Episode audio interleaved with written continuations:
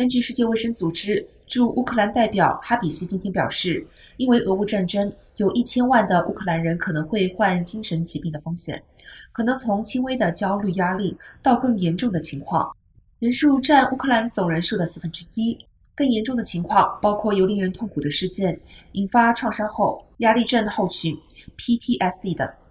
自俄罗斯二月入侵乌克兰以来，乌克兰的医疗保健系统就一直备受压力。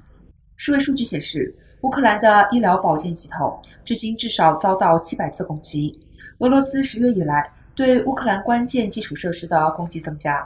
让停电问题带来挑战剧烈。